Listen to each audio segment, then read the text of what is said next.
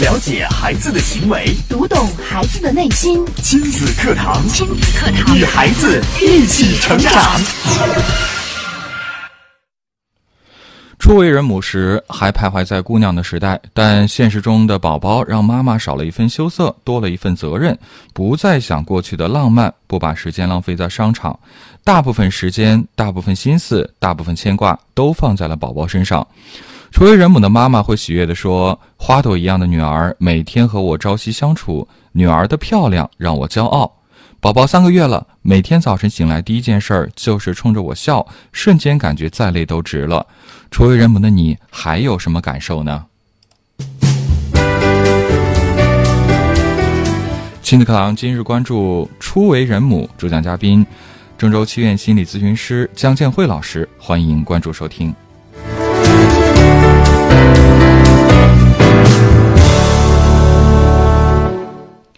我是主持人袁明阳，我是主持人潇潇，有请姜老师。姜老师你好，你好，姜老师，明阳好，潇潇好，嗯，听众朋友大家好，欢迎姜老师来到节目当中。今天讲的这个话题，还是一个挺幸福的话题。啊，对，因为母亲嘛，哈，说起来母亲，啊、我们都会有很多的词儿可能涌现出来。对，这个成为母亲，母亲代表着温暖呀，呃，这个宽容啊，嗯。伟大呀，对，呃呃，这个呃，然后理解呀，啊、付出啊。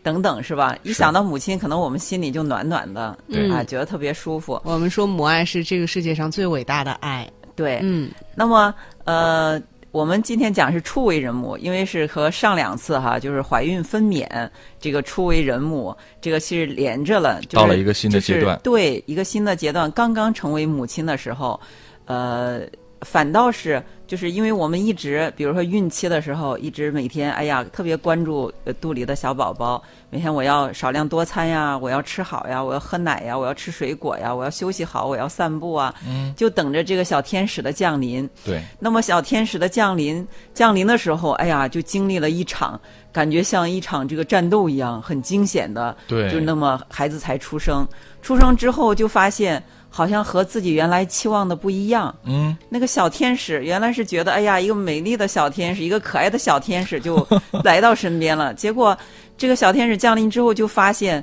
这个哎呀，吃喝拉撒都要靠都要去照顾他，手忙脚乱。对，啊，然后这个呃，这个可能一开始啊、奶也只不好吃到了，也吸不出来，急得哎呃嗷嗷哭啊，孩子不停的哭啊，然后自己也弄不好，全身刀口还在疼，还要照顾孩子，那么家里人的意见不一致啊，嗯，等等这些，就是一下子让母亲就是会呃觉得跟以前的反差很大。那么就是我们刚成为母亲的时候，其实经常会遇到两个最呃最大的问题，一个可能就是母乳喂养的问题，一个就是产后抑郁的问题。是，呃，这个产后抑郁，呃，其实大部分的这个呃妈妈哈，就是出刚做成为妈妈的女性，其实都有遇到过。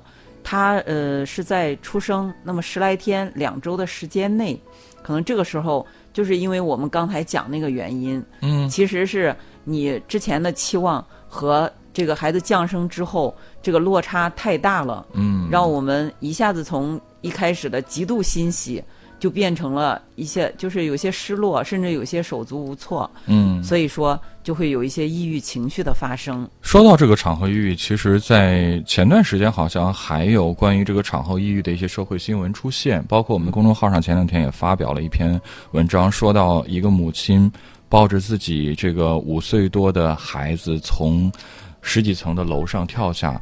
呃，后来警方说，可能原因是由于产后抑郁。我其实，在昨天还专门在我们的公众号后台看到有听众，呃，发留言，他好像对于这个所谓的产后抑郁这件事情表示是很不屑的，说，呃，怎么可能是产后抑郁呢？说那个，呃，母亲有了孩子是一件多么欣喜的事情，这些都是无稽之谈。好像大家有些人对产后抑郁本身还是不太认可或者说不太了解的。嗯，啊、那么呃，就像是我们呃没有就是没有抑郁情绪的人，你就会觉得很开心很快乐，是吧？对啊，看到孩子，就像我们刚开始说的，呀，像花朵一样美，心里这个特别的舒服。怎么可能就是这么可爱的宝贝，怎么可能抱着它去跳下去呢？是啊，但是产后抑郁症哈，它就是存在的。嗯，当然，你看我今天说的是产后抑郁，就是抑郁的情绪和这个抑郁症还不一样。它是有一个程度的区别的。对对，那么多数女性可能她在出孩子出生两周之内，她会有一些抑郁的情绪，但是过了两周时间，好，就是大部分人都好了。他能够自我调节过来。对对，所以说我们其实普通人，我们都有自我调整的能力。嗯啊，当呃我们说了大起大落，你情绪其实平时当大起的时候就会有大落。对，哎，那么我们都会哎，这个大落可能就让我们休息一下呀，这个身体的整个调整一下呀，调整过来之后，我们又不如平共哎平静的生活。但是就是抑郁症的人，他呃可能就是像我们说生病了一样，呃，他就像我们其他病一样啊，呃，他就是一种呃疾病的状态，嗯就是他那个思维认知和平常的正常的就是不一样。哦，他就是觉得，哎呀，我活着没意义。这个孩子，我给，哎，我就是孩子也会，就是留在这儿会给别人带来麻烦。他他哎，就是他生着还不如死了，还不如我带着他一块儿，就是这样的。也就是说，其实抑郁情绪是正常的，但是如果是我们没有很好的调节好，产生了这个抑郁症，这就需要我们去关注、去注意了。对，它的区别就是抑郁的情绪，我们是不是能经过自己的调整恢复？哎，大部分人我觉得都具备这种能力，呃，调整之后就能恢复一个常态。但是如果是你经过调整也恢复不了，嗯那么就需要专业人士的帮助。就是你需要有一个人啊，在就是呃陪伴你啊，跟随你啊，跟你啊，你去倾诉一下呀，让有人理解你啊啊，然后呢，再给你一个正确的方向啊。嗯这就是我们当我们如果调整不了的时候，我们应该去找啊、这个心理咨询师啊啊、或者能帮助你的人来啊、就是寻求这种帮助。嗯，是。刚刚姜老师提到了这个初为人母时遇到，其实最常见的是两个问题，一个是产后抑郁，另外一个还是关于母乳喂养。母乳喂养一般表现在哪些方面呢？这个问题？啊，母乳喂养首先是非常的重要嗯，啊，这个这个好像这些年来大家的观念啊都慢慢转换过来了，觉得提倡母乳喂养是嗯，对。呃，那么我们就是呃，这个要知道它为什么这么重要哈。嗯我们在今天也跟大家复习一下，让我们再更深刻这个认识。那呃，首先就是这个呃，它是孩子的粮食。那么它是这个世界上最完美的一种食物，就是它的配比哈，不一定是这个营养越好越多越好。其实那个、呃所有的配方奶奶粉是吧？其实哎、都不如这个母乳，因为它最适合婴儿的呃这个消化吸收。嗯，就我吃了我都能吸收，哦吸收最好。那么它里面含的有免疫因子，就让孩子基本上吃母乳半岁是不会生病的哦，啊。那还有呢，就是这个为什么不会生病哈？这个孩子吃的时候，我们现在建议是，就是孩子生下来一个小时之内就要去吸吮，就要就尽量开奶，就吸吮妈妈的乳乳头。嗯嗯，啊，这个妈妈的乳头呢，一开始它里面是这个奶还没下来，中间是空，就是那个线管是空的，有空气。嗯，那么空气是有菌的。当孩子吸的时候，所以说先把这个细菌吸到胃里，然后才是奶下来。这个细菌到胃里之后就种植下来，就是让孩子这个肠道肠道菌群就有了哦稳定的肠道菌群。所以说，他将来就是他呃腹泻呀这些啊、就会很少，就是他这个肠道免疫系统就呃就是能呃促进他的成熟，将来这个孩子长大之后就不容易出现就像过敏、拉就是经常腹泻这种。所以说，就是这个小时候的母乳喂养跟他将来成人后都是有很大关系的。这个好像挺神奇的呀。我觉得好像很多外在的，不管是多好的这个配方奶粉，好像都是很难达到这样的一种。绝对达不到，是再 首先这个菌群它就。没有，呃这个细菌哎，对了，形成的菌群它就无法做到。对嗯，所以就是这个是哎，对孩子来说是非常非常有益的。所以我们就是建议一个小时之内就要让孩子去吸。我们俗话说的三天下奶是吧？嗯啊，其实说这个三天下奶是到三天的时候有一个就是奶胀。就是奶嗯要集中，就是要哎要下来了。那么孩子，呃，我们是一开始，呃，当然我们讲这个，我们这个节目一直在讲心理哈，这个孩子最先接触到的声音是吧？对，哎，声音他就会认认妈妈，所以说妈妈要给他说话，要把他拥他入怀，哎，让他这个啊吸吮妈妈的乳头。那么吸吮之后，就是促进早早哎早开奶、早下奶，一个是刚才我们说到这个好处，哎，这个然后有利于妈妈这个奶通畅，因为到三天，有的人就一下下来的时候，好像有时候。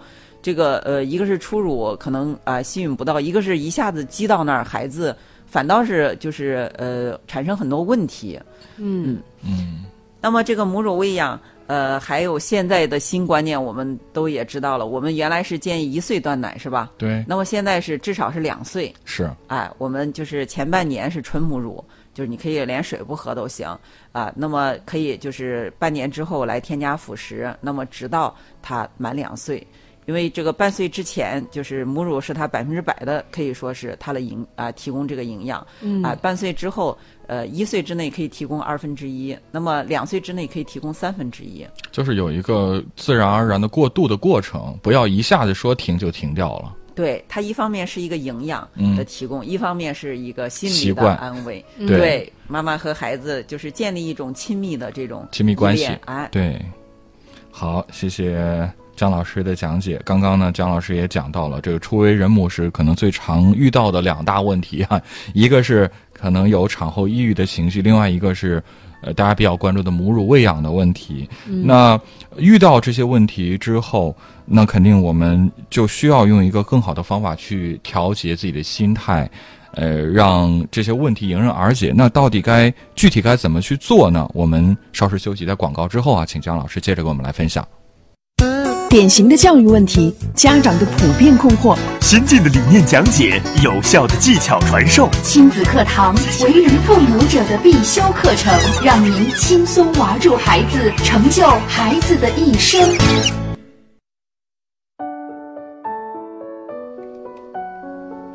好，继续回到节目当中啊。今天的亲子课堂，为大家邀请到的是郑州戏院心理咨询师姜建慧老师带来的话题：初为人母。刚刚姜老师跟大家来分享了初为人母时最常遇到的两大问题：母乳喂养和产后抑郁。那我们该如何在初为人母的时候调整好自己的心态呢？我们接着请姜老师跟我们来分享。嗯，呃，那么我们遇到这些问题，往往是。呃，为什么会产生抑郁的情绪？就是说，一个是自己觉得，呃，遇到困难了，我不在我的掌控之内，我好像我好像没有办法，啊，解决不了的时候，人就会有抑郁的情绪。所以，那么我们就要提前，哎，就是像特别你像母乳喂养这个问题，我们要提前都做准备，在你孕期的时候，你就要做各种准备，呃，比如说这个，哎，这个乳头的。啊，经常清洗呀，然后呃，这个按摩呀，让他因为孩子将来咬的时候，就是他吸的时候会劲儿很大哈。你得先自己适应适应。哎，对了，那么当这个孩子哎尽量让他早吸的时候，吸的时候你的你的姿势啊，哎你怎么抱他呀，他怎么好吸呀？哎，就是这个都需要我们进行一个学习。其实你都要都是有技巧的。是，其实是需要母亲预先的去去揣摩揣摩到底怎样。才更更适合。啊！光揣摩有时候揣摩不出来，嗯。啊，其实现在我觉得好多医院他都开展了这个孕妇学校，我觉得这个就非常好啊，让他在孕期就开始一个学习。那么像呃这个护士助产士手把手的教他，或者有的成为母亲的这个母亲哈，哎让他看一看，对对对，这个就是就非常好，对。啊，提前就有一种心理准备，我们啊要做有准备的事儿。啊，这个实际上是就是我们当遇到问题的时候，我我把这个问题能解决好，可能你你这个不愉快的情绪一下子就消失了。嗯嗯，因为我们说，呃，提前心里有了呃准备之后，当这个事情真的来临的时候，我们在心理上已经呃有过就打过预防针了，我们就不那么恐惧它。嗯嗯，对，呃，那么呃像这个抑郁哈，哎，我们说一个就是呃像呃具有。一般如果是遇到问题，我们能解决的话，哎，这个都是其实自己都可以调整，就是随着问题的解决，心态就好了。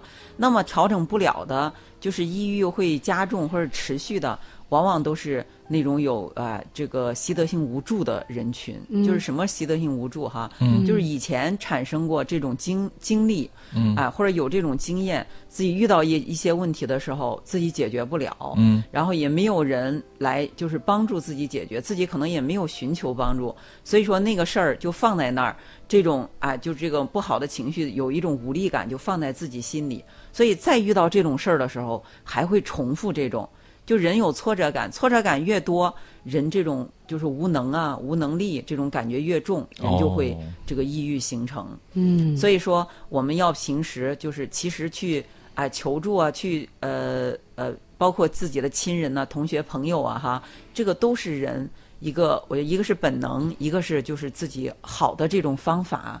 所以我们在遇到困难的时候，要哎要就是要想到这个，向先向周围人、向亲人去求助，哎，寻求寻求解决，能哎尽量能解决。那么如果是亲人也帮你解决不了的，我们就要寻求专业人士的帮助。这个啊，那么像抑郁，现在我们知道就是它也是哎可以调整过来的。嗯，是，其实说到这个抑郁啊，我觉得好像有些人不太善于表达的，心事比较重的人，他他不知、他不他不愿意张口，这反倒可能会助长抑郁情绪的滋长。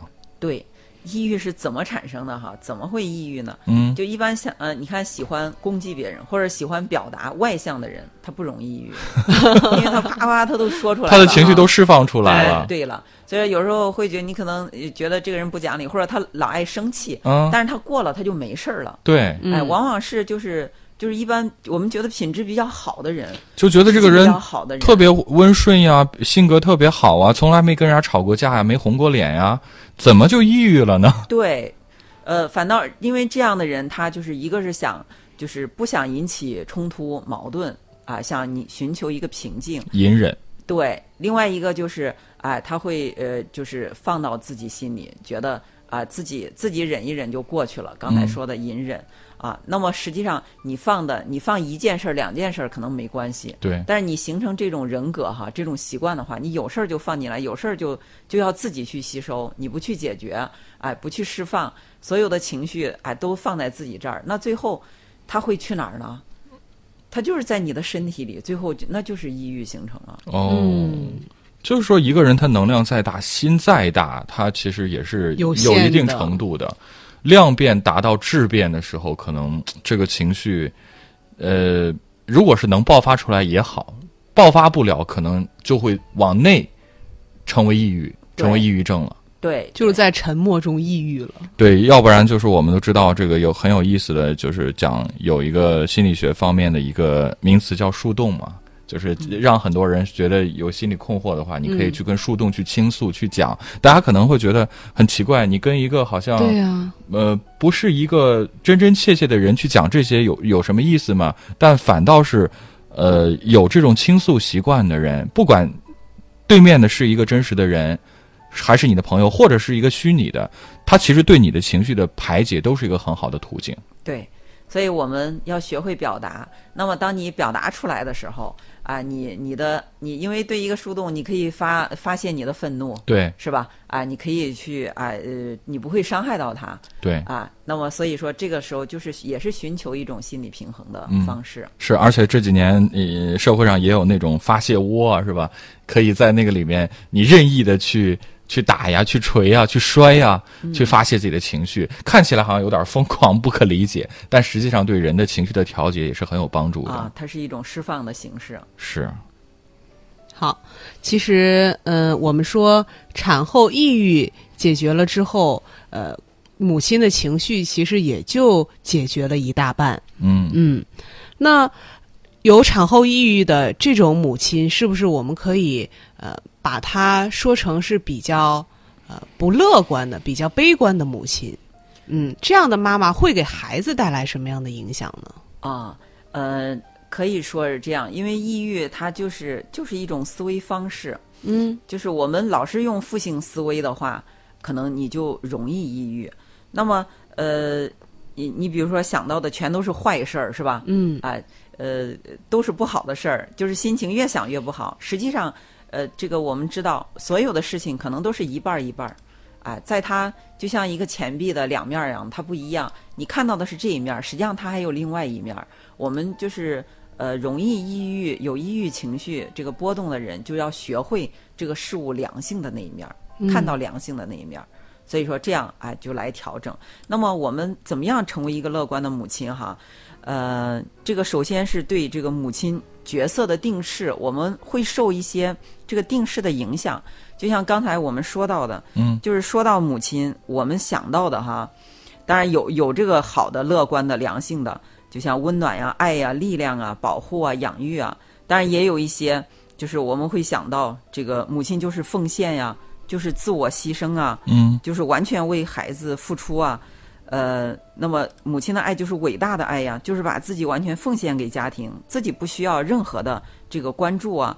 呃，可能呃，我们我们这个脑海里可能会有植入这种，你比如说现在我们社会上非常流行的就是我找了几首歌哈，这个歌里唱的歌词，你看一个烛光里的妈妈，这个这个妈妈，我想对您说，话到嘴边又咽下，妈妈，我想对您笑，眼里却点点泪花。就是这个妈妈的黑发泛起霜花，脸颊印着牵挂，腰身不再挺拔，眼睛失去光华，就好像这个母亲的形象 就是很悲情。让我们听着都觉得好心酸呢。好心酸吧？嗯那我再说一个啊，就是《儿行千里》这个哈，刘和刚唱这个，呃呃，这个离开家的时候才能理解“儿行千里母担忧”，千里的路啊，一步还没有走，就看见泪水在妈妈眼里流，眼里流。哎呀，就是你看是吧？对母亲的歌颂，其实还有很多，嗯哎，还有很多。你去，你如果去仔细的去关注的话，你会发现都是很悲情的，很悲壮的。就是感觉把这个妈妈的形象，呃，描写的呃越苍老，就越能体现越能体现出这个妈妈对孩子的爱越多。对，嗯好像就是用这个，就是妈妈就是完全奉献给孩子的。嗯我这一生就是为了孩子，我可以不要自己，哎，好惨的感觉。对对对，好像就是这样。那么，呃呃，所以这个对我们成为母亲的时候也是有影响的。那我一旦成为母亲，是不是我们就要过一种这种很悲情的生活？哦，嗯呃，在就是这个呃，这个周正心理网上有一篇这个呃文章哈，嗯。有一篇文章说是就是教授的弟子班里有一个学员他写的，他就说在有一节课开始的时候就看了一个就是一个视频，他就嗯。泪崩了。哦，这个视频大概说的是就是一个妈妈，一个年迈的妈妈，年龄很大了，嗯。呃，那么为了给自己的女儿和外孙女儿做一个鸡汤，哦，就是步行了三天，因为是在乡下走到城市，这个路特别不好走，步行三天，就是自己历尽千辛万苦去做了一一个鸡汤。做了鸡汤之后，这个外孙女还觉得不好吃，哦，嗯，觉得做的不好。那么就是这个视频，她看了之后，哎呀，她就是泪流满面，就是这个一幕幕她自己的母亲的形象就在她脑海里，就像过电影一样过了。对，她的母亲好像就是呃，在她从小到大吧，就是完全没有自己，完全就是为孩子们付出，就是特别一个特别伟大的母亲，能是。嗯但是呢，这个孩子按说这么伟大的母亲，他的孩子是不是应该很幸福？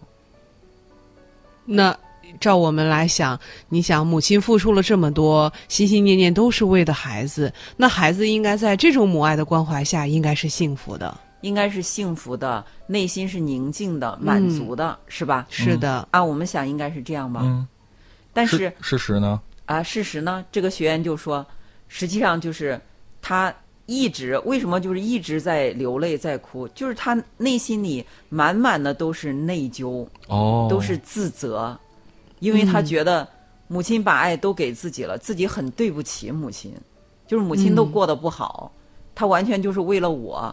那么在他的母亲就是其实去世几年哈之后，他还就是一直有这种内疚的心情，觉得自己没有资格去享受快乐的生活，嗯因为他没有对母亲就是报恩嘛，嗯，好像对不起母亲的这种心情。嗯，就是这一辈子可能都活在痛苦和悔恨当中。对，因为觉得对不起妈，对不起妈妈，妈妈就没有享受到妈妈付出那么多，但是没有享受到幸福。嗯，这都是我们做子女的，好像是妈妈都是为了我们做子女的。嗯，这好像其实就违背了我们幸福、健康、快乐生活的初衷了呀。对，所以说你看，妈妈也是悲情的，是吧？对，都是一一说起来都是满眼泪，满眼泪，也啊也不敢也不敢这个呃这个去享受自己的生活呀，啊什么都不敢做，只为孩子。那么最终得到的结果，孩子也是悲情的人生。哎也是啊内疚的、自责的，也是不幸福的人生。所以这是我们要的吗？这肯定不是我们要的。这肯定不是我们要的。对，哎，我们要的是幸福的生活，我们要要的是妈妈幸福，孩子更幸福，对全家人都幸福的生活。对了，嗯所以我们要从这些错误的定式当中走出来，去营造一个新的、正确的这个生活的方式。那我们到底该如何去呃调整自己母亲的这个定位呢？那我们就是呃，首先这个母亲哈，母亲你你和孩子就是说这个付出哈，奉献，这个就是都是单向的。嗯，但是实际上，我们说孩子像天使一样降生到这个世界。对，孩子其实我们在和孩子相处的时候，我们获得了什么？嗯很快乐呀。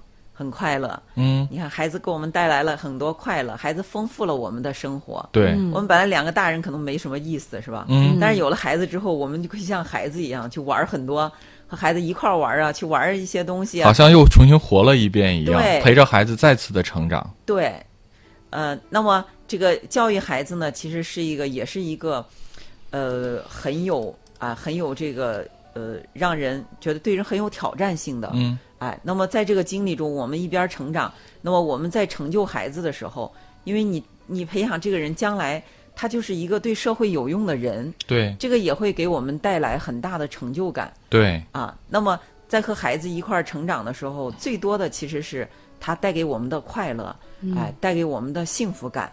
所以说，一个父母哈，在你呃为孩子付出的时候，其实，在你付出，你你当然你要养育他哈，哎，你这方面你要付出，这个付出的同时，其实你已经收获到这种过程中的快乐了。嗯，好像这么一想，就觉得母亲的角色就不是思维定式中那种悲情啊，呃，无私的付出和牺牲的那种感觉了，对，觉得自己的生活也变得很充盈了。哎，对了，嗯，就是我们是辛苦并快乐并幸福着的，就是自己付出的这种辛苦，付出为孩子做的这些事情，本身对我们来说就是一件快乐的事情。对，嗯，所以说你在付出的同时，你就收获了快乐。